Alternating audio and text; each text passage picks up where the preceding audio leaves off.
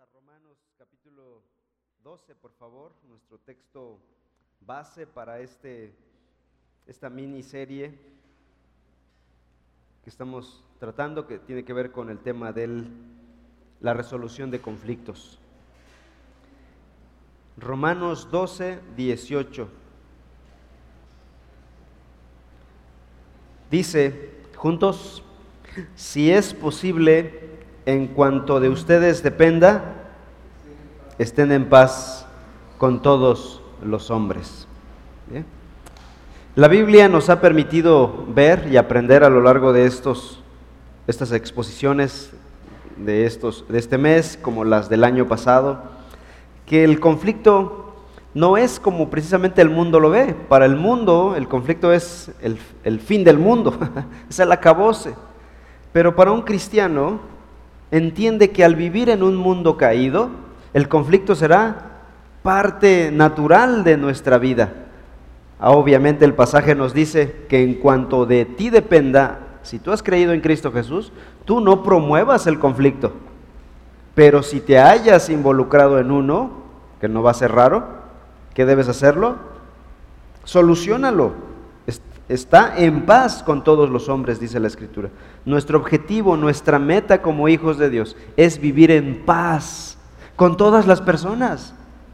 No vamos por ahí, por el mundo, golpeando a todo mundo, robándole, haciéndole caras, ofendiendo, siendo groseros, siendo orgullosos con las personas. Si alguien va así, no ha nacido de nuevo. Si alguien va con mala intención, con una mala motivación, no ha nacido de nuevo. Un creyente nacido de nuevo hace esto. Si es posible en cuanto de ti dependa, y esta es la aplicación de Pablo después de haber explicado el Evangelio en Romanos capítulos 1 al 11 y luego en el capítulo 2 empieza a dar sus aplicaciones. Ok, si has vivido, has creído este Evangelio, ¿qué es lo que vas a hacer? Vas a buscar vivir en paz con todos los hombres, con todas las personas. Pero si te hallas en un conflicto que no va a ser raro en este mundo, debes entender que el Evangelio te da las herramientas para la resolución de conflictos. Los conflictos no son buenos, hermanos, son pecaminosos y somos llamados a resolverlos. No somos llamados a procrastinar los conflictos. ¿Qué es eso? Dejarlos y a ver qué pasa. Tal vez se le olvida, tal vez se le pasa y ahí el tiempo dirá. Y no digo nada. Somos llamados a resolver los conflictos. También los conflictos en ese sentido, solo en ese sentido, son oportunidades para usarlos como una plataforma para echar a andar el Evangelio, lo que hemos aprendido. El perdón, la confesión de pecados, la humildad, eh, el dar el perdón y todo lo que tiene que ver con vivir en paz. El creyente entonces es llamado a resolver sus conflictos a la luz del Evangelio, no a la luz de la ley del mundo, la ley del más fuerte, ¿no? la ley del hielo o cualquier ley que apliques, cualquier ley mundana que apliques en tus relaciones.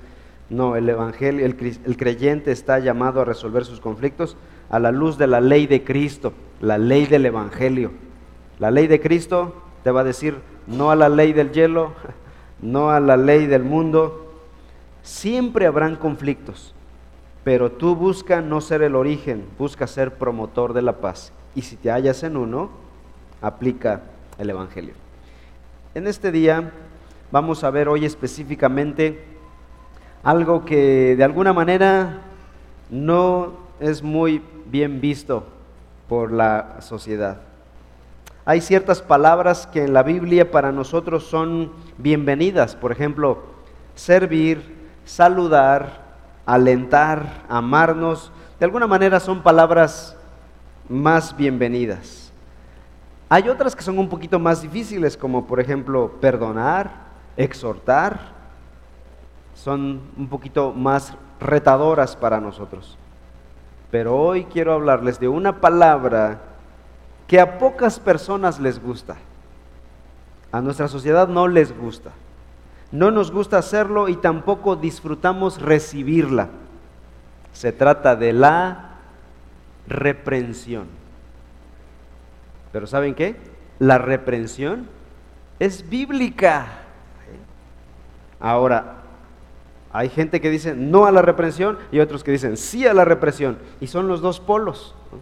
Gente que ama la reprensión, está reprendiendo a todo mundo todo el tiempo, como policía. Y hay gente que no, no reprende, es blandengue, se une al pecado. ¿Cuál de los dos lados es el correcto? Ninguno de los dos lados es el correcto. Hoy aprenderemos que la reprensión es bíblica, es correcta, es una muestra de amor de Dios para sus hijos, pero hay maneras específicas de hacerlo. ¿Alguna vez te dijo alguien, te invito a un café porque te voy a reprender? Y tú dijiste, sí, hermano, ¿cuándo? ¿A qué hora? Que sea lo más pronto posible. No, nos gusta la reprensión, huimos de ella. Tanto ser los reprendedores como ser los reprendidos. Pero hermano, quizá una reprensión pueda salvar tu alma del infierno. Tal vez pueda salvarte de una mala decisión. A veces las reprensiones son muy buenas. La Biblia, para la Biblia, para Dios, la palabra reprender no es tan mala como parece, como el mundo ha pretendido. Escuchen la lectura de Apocalipsis 3:19 donde dice, yo, dice Dios, reprendo y disciplino a todos los que amo sé pues celoso y arrepiéntete. Aquí en este pasaje la escritura nos dice que nuestro Señor expresa su amor de qué manera. Al darnos un abracito, un apapacho y decir, no, no pasa nada, estás bien.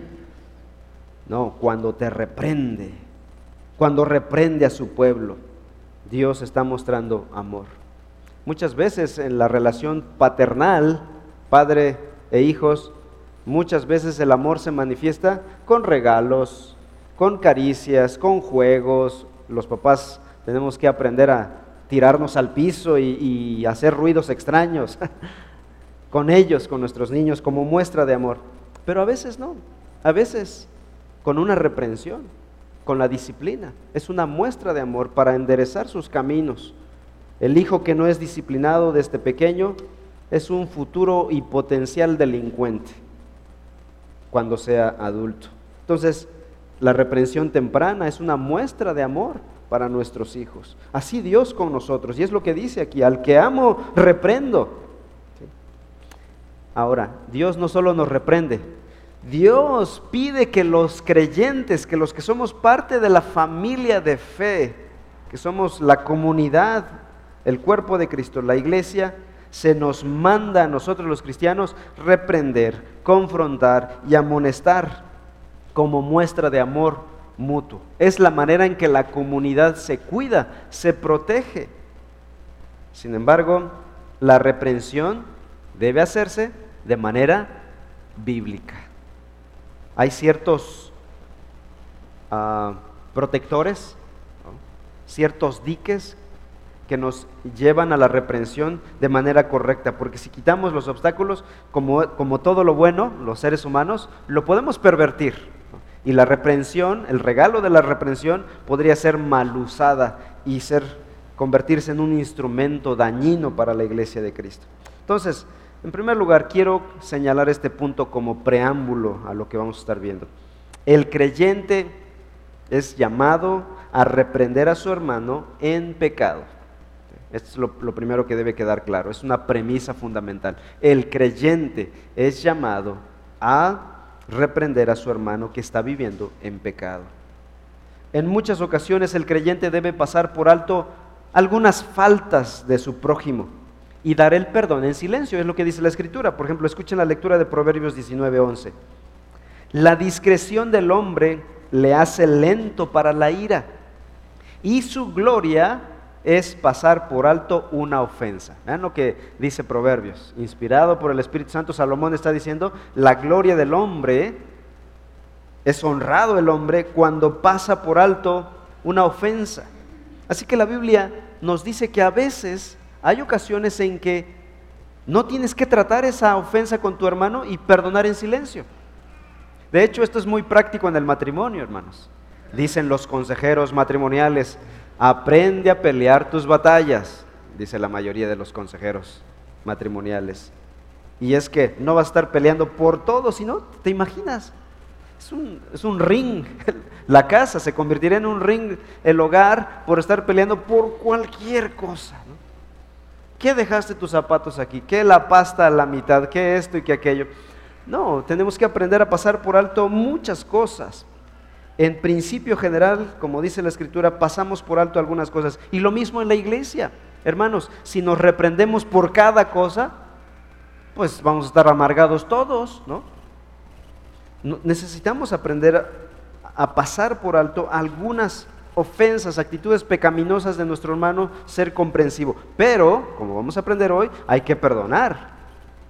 Si en tu corazón y en tu mente eso te está molestando, entonces no puedes pasar por alto, no tienes la capacidad de pasar por alto, entonces tienes que reprender, confrontar, como vamos a aprender el día de hoy. Entonces, la premisa es, en general hay ofensas, hay pecados que tenemos que pasar por alto, pero perdonar en el corazón, que no afecte la relación de hermanos. Tenemos que saludar al hermano, aunque haya hecho tal cosa, ya lo pasé por alto, ya lo perdoné y las cosas siguen adelante. Pero muchas veces, escuchen con atención, la Biblia sí nos llama a confrontar el pecado. Es decir, la Biblia a veces dice pasa por alto y a veces dice reprende, confronta el pecado y leo los siguientes pasajes. Vamos a buscar Proverbios 27. Tengan a la mano Proverbios y Mateo 18, esos dos pasajes. Alguien dirá, hermano, no, yo no traigo dos Biblias. bueno, un, un dedo, un separador para Proverbios 27 y Mateo 18.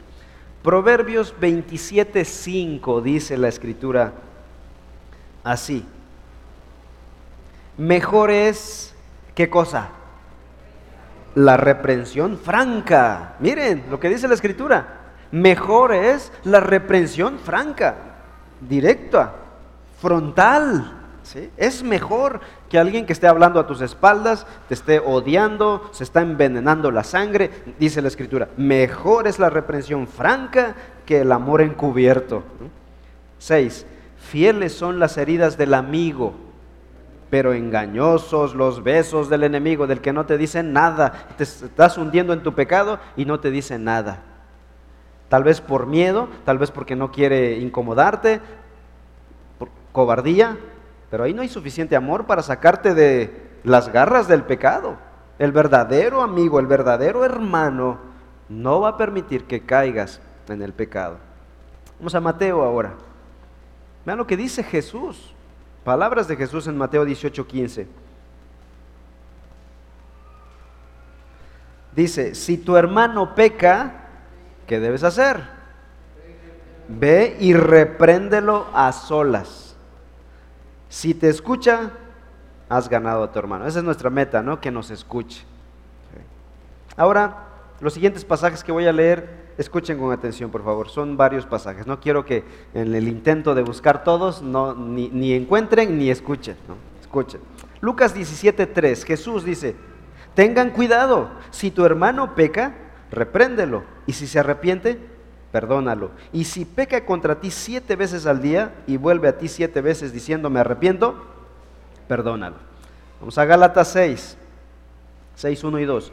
Hermanos, Aun si alguien es sorprendido en alguna falta, ustedes que son espirituales, restáurenlo en un espíritu de mansedumbre, mirándote a ti mismo, no sea que tú también seas tentado. Lleven los unos las cargas de los otros y cumplan así la ley de Cristo. La ley de Cristo es el amor. ¿Cómo llevamos las cargas los unos de los otros? Según este pasaje, corrigiendo, restaurando a un hermano que ha caído en pecado, que ha sido hallado en una falta. Primera Timoteo 5:20. A los que continúan en pecado, dice el apóstol, repréndelos, le dice al pastor Timoteo. Repréndelos en presencia de todos para que los demás tengan temor de pecar. O sea, la reprensión pública también tiene su lugar. Hay ocasiones en que la indicación bíblica es una reprensión privada, a solas. Hay ocasiones en que la reprensión es pública frente a la congregación. Son casos, podríamos decirlo así, última instancia.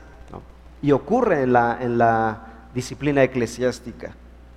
Luego dice Tito 3:10, al hombre que cause divisiones después de la primera y segunda amonestación, recházalo. Ya son ah, niveles mayores. Luego Santiago 5, dice la escritura, Santiago 5, 19 y 20. Hermanos míos, si alguien de entre ustedes se extravía de la verdad y alguien le hace volver, sepa que el que hace volver a un pecador del error de su camino, vean lo que dice, salvará su alma de muerte y cubrirá multitud de pecados. Hermanos, es una responsabilidad. Si estás viendo que tu hermano está yéndose a un hoyo, ¿qué vas a hacer? ¿Lo vas a empujar? ¿Le vas a poner el pie? No, vas a detenerlo y sacarlo de ahí. Bueno, la reprensión es ese sacarlo de ahí a veces. A veces en contra de su voluntad.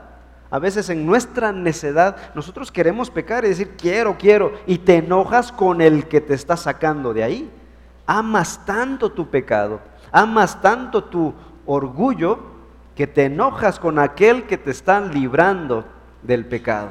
Por eso la reprensión no es bienvenida muchas veces. A veces la reprensión es bienvenida, a veces no es bienvenida. Y nos la llevamos contra el instrumento de reprensión. Entonces podemos ver por estos pasajes que hay ocasiones en que el creyente es llamado a pasar por alto la ofensa. Pero hay ocasiones en que el creyente es llamado a reprender y salvar a un pecador de su caída, de su destrucción. Entonces, en base a esta premisa, tengo algunas preguntas. En primer lugar, pregunto, ¿cómo decido cuándo reprender y cuándo pasar por alto? Tal vez digas, bueno, ya entendí por la, por la, escritura que hay ocasiones en que hay que pasar por alto una ofensa y hay ocasiones en que hay que reprender una ofensa. ¿Cómo decido? ¿Hay algún parámetro? ¿Hay algún semáforo? ¿Hay alguna seña? ¿Cómo tomar la decisión? Una respuesta incorrecta para decidir cuándo reprender es establecer reglas rígidas. Tal vez puedas decir, siempre vamos a reprender, o decir, nunca vamos a reprender. Y hay liderazgos, hay ministerios, hay iglesias que se van por un lado, no quieren fallar y dicen, mejor nunca vamos a reprender. Hay que Dios, que el Espíritu Santo lo haga. Pero la Biblia es clara en decirnos, hermanos, ustedes que son espirituales, ¿qué cosa? Restáurenlo, ¿no? No podemos decir, hay el Espíritu Santo que lo haga. Bueno, el Espíritu Santo usa a personas de carne y hueso. Entonces tenemos que ser valientes. No podemos decir, aquí siempre vamos a corregir cualquier detalle. Una iglesia legalista. La iglesia que establece reglas rígidas, es decir, aquí no vamos a pasar por alto nada. Se convierte en una iglesia legalista.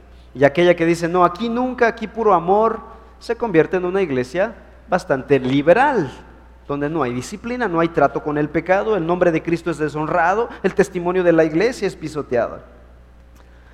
Tampoco debes decidir reprender en base a tu humor. No, pues qué tal si ese día estás bien buena onda, ¿verdad? A veces los papás nos pasa eso con los hijos. Cuando estamos bien, todo nos está yendo de maravilla, el hijo desobedece y no, no pasa nada, hijo, porque estamos contentos.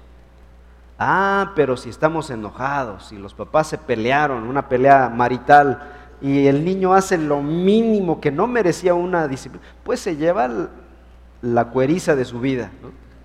Una disciplina en base al estado de humor. No es correcto. Así no se opera. Y también podríamos hacer lo mismo con la iglesia. Llegamos de malas y el primero que nos las hace paga los platos rotos. Tampoco debemos decidir en base a nuestro estado de ánimo espiritual. Decir, ay, ¿quién soy yo para reprender al hermano? Yo estoy peor que él. y, decidimos en base a nosotros. Estamos ensimismados en nosotros. Y no importa que Él se esté hundiendo, pues yo también, vámonos juntos, ¿no? O estamos muy bien de ánimo espiritual y queremos reprender a todo mundo, ¿no? Y nos enojamos con todos, porque yo estoy sirviendo, yo estoy activo, veo todos los errores, puros errores en la iglesia. Ambos lados, falta de madurez espiritual, falta de humildad, falta de amor. Hay orgullo en nuestro corazón.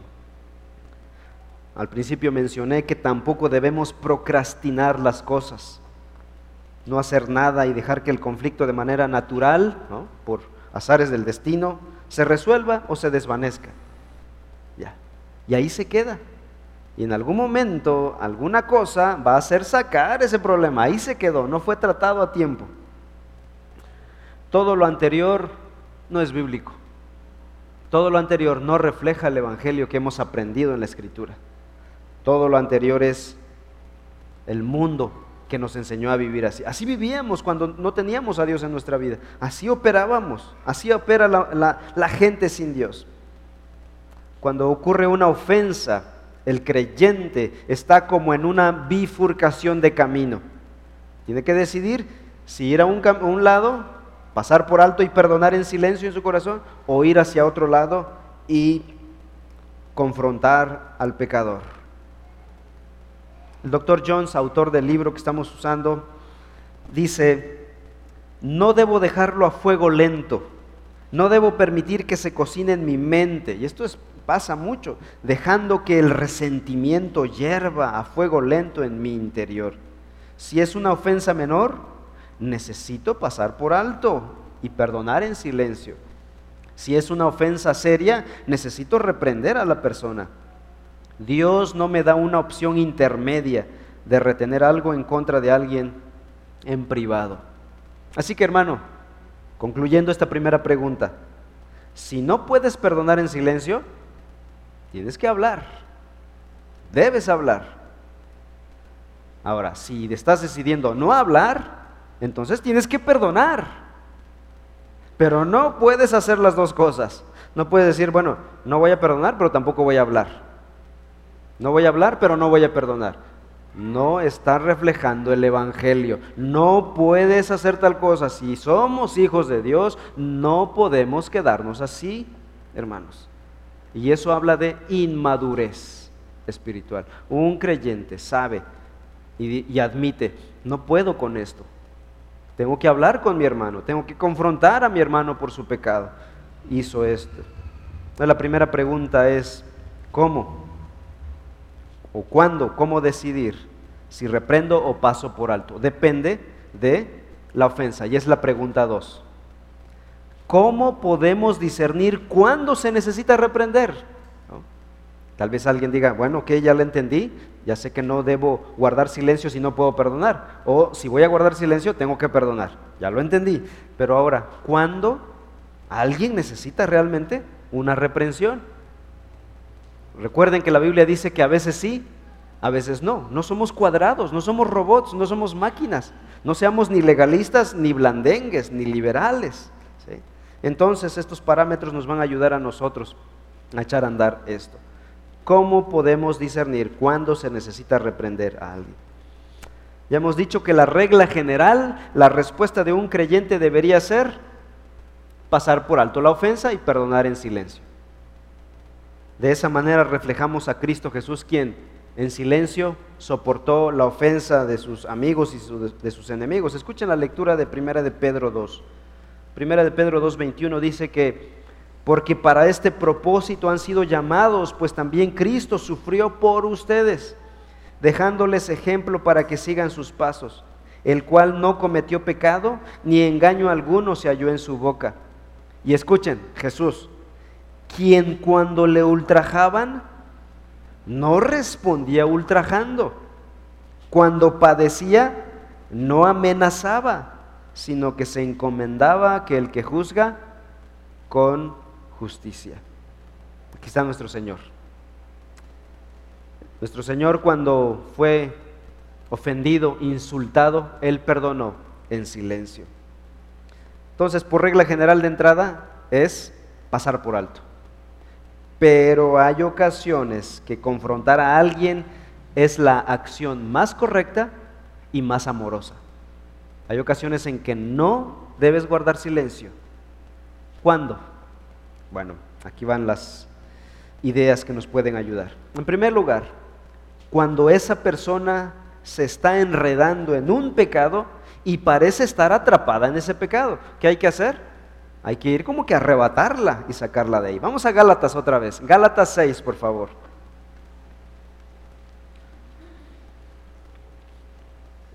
Gálatas 6, 1. Y dice la escritura, hermanos, aun si alguien es reprendido en alguna falta, ustedes que son espirituales, aquí está el imperativo, no es una opción, es un imperativo. ¿Qué hay que hacer? Restáurenlo. Ustedes, hermanos, la iglesia, ustedes, restáurenlo. Pero nos da los parámetros. ¿Cómo? En un espíritu de mansedumbre, mirándote a ti mismo, no sea que tú también seas tentado. O sea, no vayas como una autoridad, como el superior, como el más espiritual. No, yo te vengo a reprender porque yo soy más santo que tú, soy más maduro que tú, yo nunca he hecho tal cosa, yo nunca haría tal cosa. Eso es mentira. Nosotros podemos pecar igualito o peor que lo que tu hermano está haciendo. Si vemos que un hombre casado, escuchen, varones, se está acercando demasiado mucho a la hermana tal, ¿Qué deberíamos hacer, hermanos? Acercarnos a ese hermano y decir, ¿sabes qué? Estás muy cerca, estás muy apapachador con la hermana tal. cuidado, tu matrimonio está en peligro. Si una hermana está muy contenta, muy alegre con el hermano fulano de tal, está bien que estamos, estemos alegres, ¿verdad? Debemos amarnos unos a otros, pero nada más con uno, no. fulano de tal, esa hermana necesita una reprensión amorosa. Necesita una dama madura que se acerque en amor y gracia y decirle, estás en peligro. Tu matrimonio, tu familia, tus hijos, tu iglesia. Cuidado, es el pecado es agradable al principio, es intoxicante, es pero después destruye.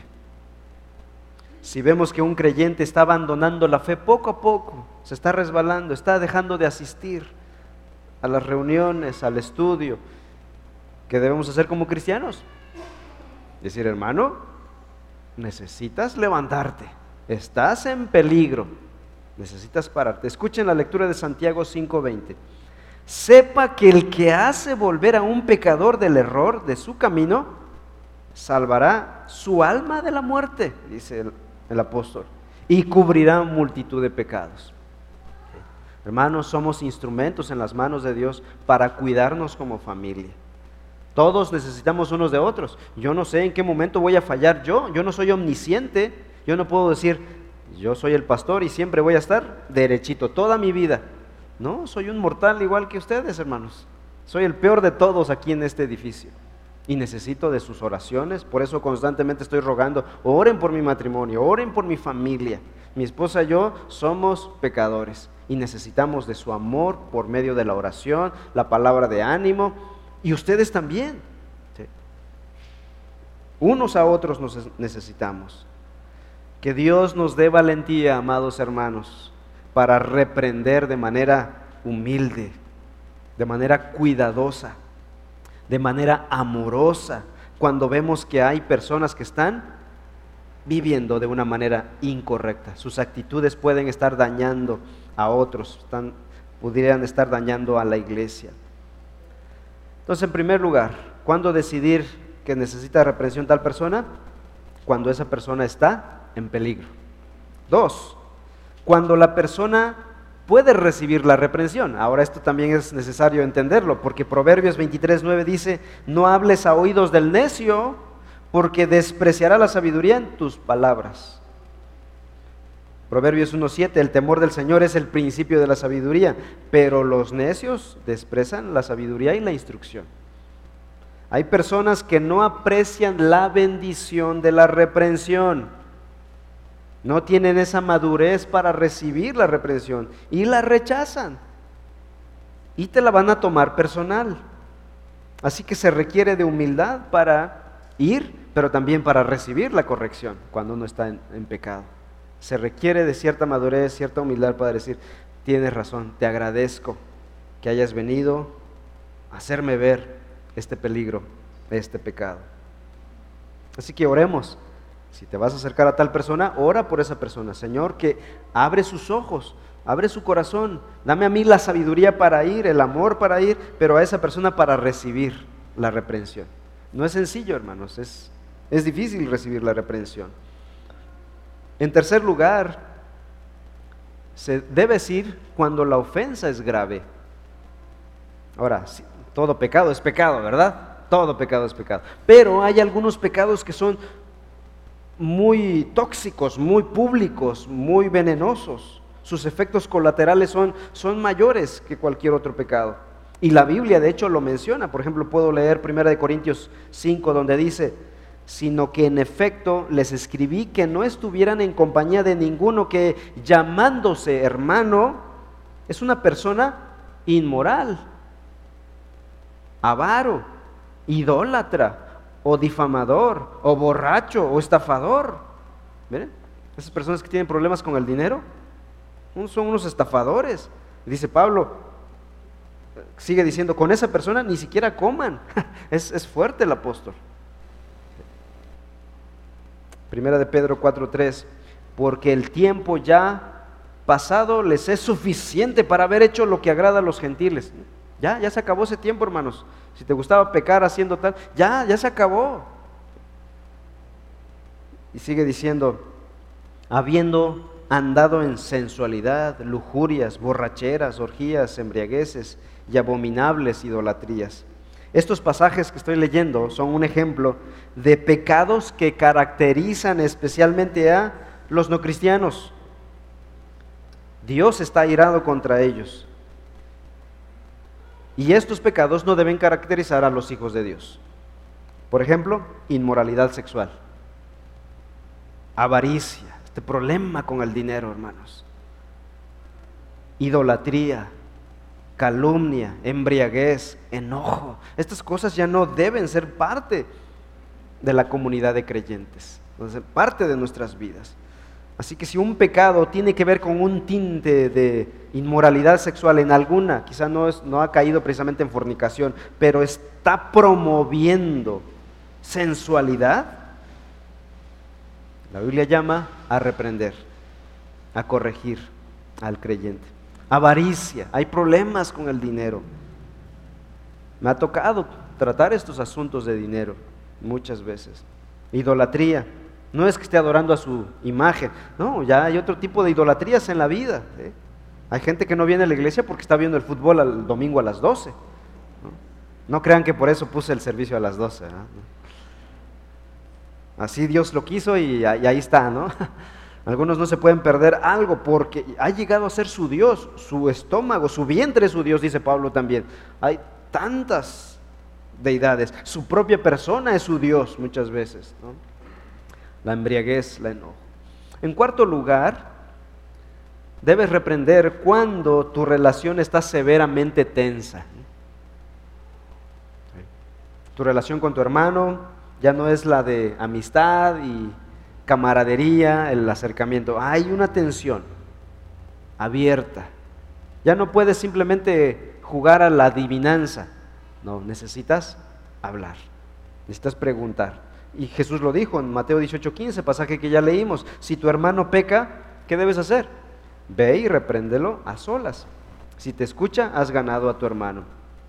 Estas ofensas no son cosas menores que se pueden olvidar fácilmente. Hay ofensas que, que dañan el corazón y que hay que enfrentarlas. En quinto lugar, cuando el pecado de la persona ya está lastimando u ofendiendo a otros. Ahora, la Biblia nos dice que en la medida de lo posible tú pasa por alto el pecado. Y si puedes, adelante. Ese es nuestro llamado primario, pasar por alto. Pero no es lo mismo. Yo no le puedo decir a otros, hermano, pasa por alto. ¿Qué, tal si le está ofendiendo? ¿Qué tal si sus antenitas son más sensibles en ciertas áreas y le está ofendiendo tal cosa? Necesitamos reprender a esa persona que ya está lastimando, está incomodando a otros. Y número seis, cuando la reputación de Dios, esto es importante hermanos, la última pero no la menos importante, cuando la reputación de Dios, Cristo o su iglesia o la salud de la unidad de la iglesia local está amenazada, lastimada o herida. Esa persona necesita reprensión. Dice Romanos 16, 17. Les ruego, hermanos, que vigilen a los que causan disensiones y tropiezos contra las enseñanzas que ustedes aprendieron y que se aparten de ellos, dice la escritura. Así que la segunda pregunta fue, ¿cómo podemos discernir cuándo una persona necesita reprensión? Bueno, aquí están estas guías que nos pueden ayudar. Ahora, no hemos terminado, todavía no estamos listos para reprender a alguien. La siguiente pregunta debe prepararnos para el acto de la reprensión. Y la pregunta es, ¿cómo yo me preparo? Ya de identifique que esa persona sí necesita mi ayuda a través de la reprensión amorosa.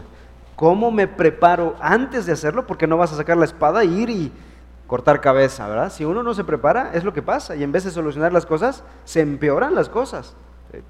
Entonces, ¿cómo me preparo como creyente amoroso, sabio, antes de reprender a mi prójimo? No podemos ir y desenvainar la espada solamente, tal vez para sacar nuestra ira, nuestro enojo, nuestro encono, ¿no? A veces uno va, en nombre de la reprensión, simplemente va a desquitarse, a sacar su, a desquitarse, a vengarnos. No, nuestra meta es, ¿qué dice Jesús? Ganar a tu hermano, salvar su alma. Entonces, en primer lugar, según Mateo 7, aquella famosa ah, parábola o metáfora más bien de la, viga en el ojo y la, la espiga en el ojo ajeno. Dice que primero debo ver la viga que hay en mi propio ojo, para que yo pueda ver entonces la paja que hay en el ojo ajeno. Entonces yo debo primero ver, como dice Gálatas 6.1 también, ustedes considerándote a ti mismo, ve, restaura a tu hermano. Yo he contribuido a, esta, a este pecado, yo he alimentado este pecado. Si así es, ve con la sensibilidad de hablar y si la otra persona te dice, pero tú también, ve con la disposición de decir, si es verdad, yo he contribuido con ese pecado. Segundo, revisar nuestra meta en la reprensión. ¿Qué quieres lograr? ¿Sacar el enojo? ¿Sacar el encono? ¿La ira? ¿Decirle sus verdades? ¿Sacarle sus trapitos al sol? ¿Ese es tu objetivo? Si ese es tu objetivo, no estás listo para ir a reprender a tu hermano. El objetivo debe ser buscar el arrepentimiento y la reconciliación. Ese es el objetivo del creyente. En tercer lugar, debes ir revestido de amor. Si vas a hablar la verdad, debes ir revestido de amor. Busquen por favor conmigo Efesios 4.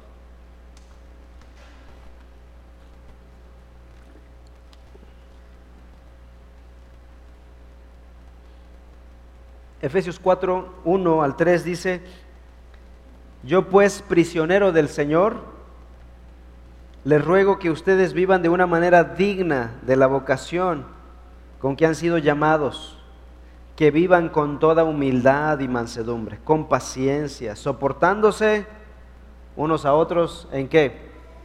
En amor, esforzándose por preservar la unidad del Espíritu en el vínculo de la paz. Ahora busquen el 15, ahí mismo en el capítulo 4, Efesios 4, 15. Y vean, aquí nos va a decir cómo debemos hablar la verdad. Más bien al hablar la verdad en amor. Esto es importante, hermanos. Si vamos a hablar la verdad, tiene que ser en amor. Este es el vínculo perfecto. Si no estás amando a tu prójimo, si no vas con ese motivo, si estás todavía con mucho enojo, espérate.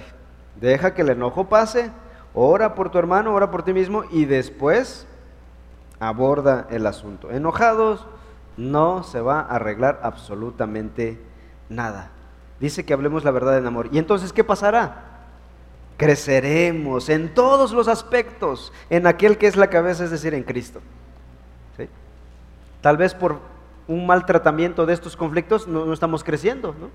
Ahí la amargura en el corazón está deteniéndote y no creces. Eres un cristiano amargado, una persona amargada. No eres libre. Las cadenas de la amargura te tienen, te tienen simbrado y no puedes crecer. Seamos libres en Cristo Jesús por medio del perdón, la reprensión es correcta, es necesaria. Entonces, la Biblia nos llama a reprendernos unos a otros en amor, con gracia, con sabiduría, con el amor del Señor. Y última pregunta. Una vez que ya lo has hecho, has logrado, has ganado a tu hermano, ¿cómo es el perdón en la vida práctica? Es decir, ok, ya te perdoné, pero así nada más de palabras, de labios para afuera, ¿cómo luce el perdón en una vida práctica? La persona que ha perdonado en primer lugar no medita en el pecado de su hermano. Alguien dice, ya te perdoné, pero mañana lo vuelve a sacar. ¿no? Pasado lo vuelve a hacer y, lo vuelve, la persona que supuestamente perdonó, lo vuelve a mencionar en el siguiente conflicto, ¿no?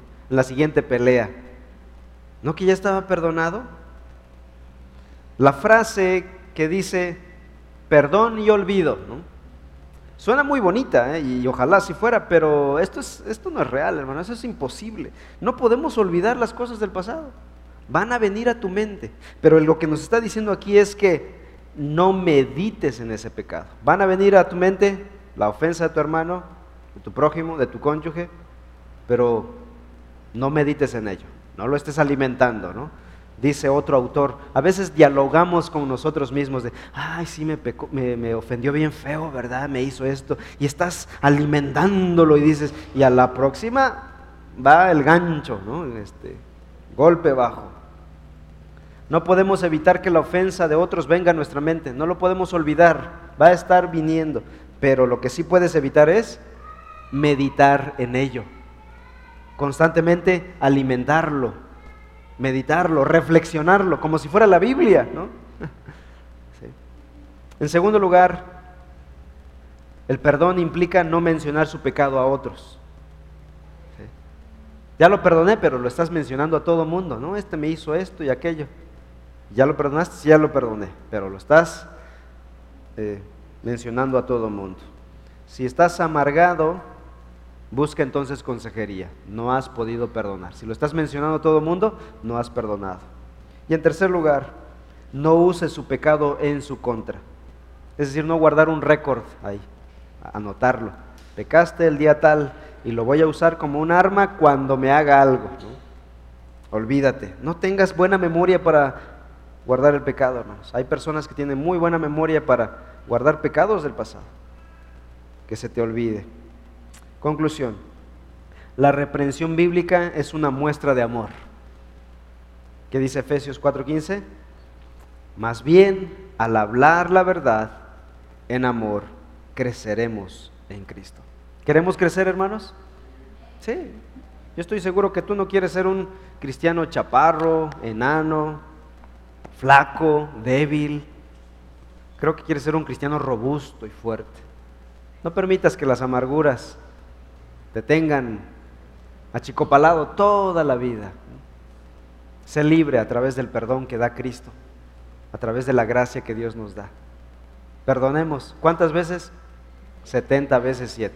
O sea, muchas veces. Toda la vida. Vamos a orar. Padre, este mundo está lleno de ofensas y de ofensores, pero también nosotros ofendemos muchas veces, Señor. Perdona nuestro pecado, perdona nuestra maldad, nuestra habilidad para ofender a nuestro prójimo, a nuestro cónyuge, a nuestros hijos, a nuestros padres. Perdónanos, Señor. Te ruego, Señor, que ayudes, que nos ayudes a cada uno con tu gracia, con tu Santo Espíritu a poder perdonar y ser libres de la amargura, ser libres del rencor, del remordimiento. Ayúdanos, Señor. Así como Cristo nos perdonó, nos perdonó un pecado infinito porque habíamos ofendido, pisoteado tu santa ley.